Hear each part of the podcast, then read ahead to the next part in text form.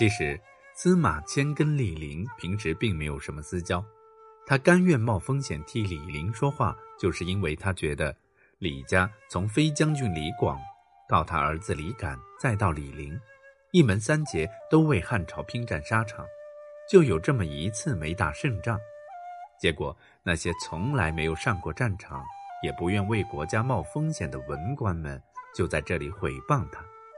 司马迁。蒲城私心痛之。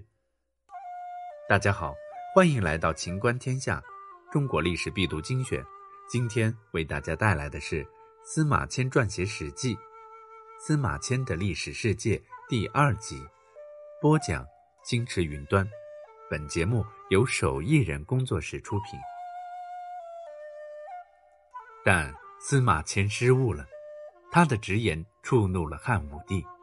汉武帝认为他在为李陵狡辩，于是下令将司马迁打入大牢，罪名诬上。诬上是汉朝最宽泛而模糊的一条罪名，意思就是得罪了皇帝。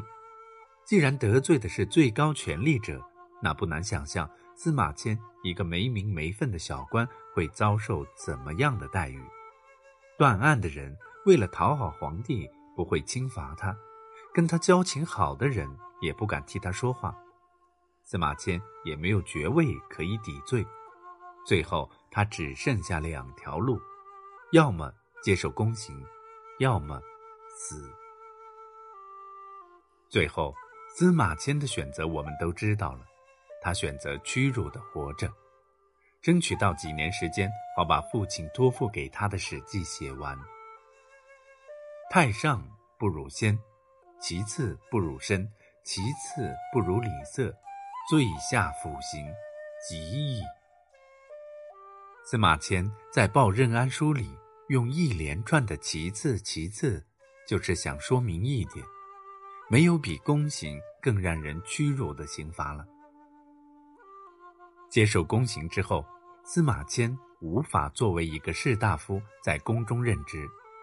其次，在《报任安书》中，司马迁谈到他接受宫刑之后的痛苦，长一日而九回，说肠子一天不知道要转动多少次，而且一想到接受宫刑的痛苦，脊背上的冷汗马上就渗出来，把他的衣服全部给浸湿了。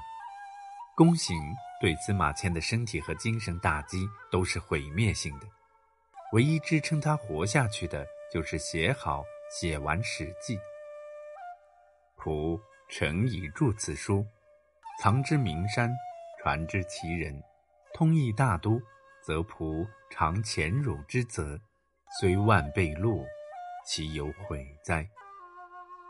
本来太史令是个普通的官职，很多人都干过，但唯有司马迁在这个位置上改写了汉代。乃至整个中国的历史脉络，一部《史记》流传千古。《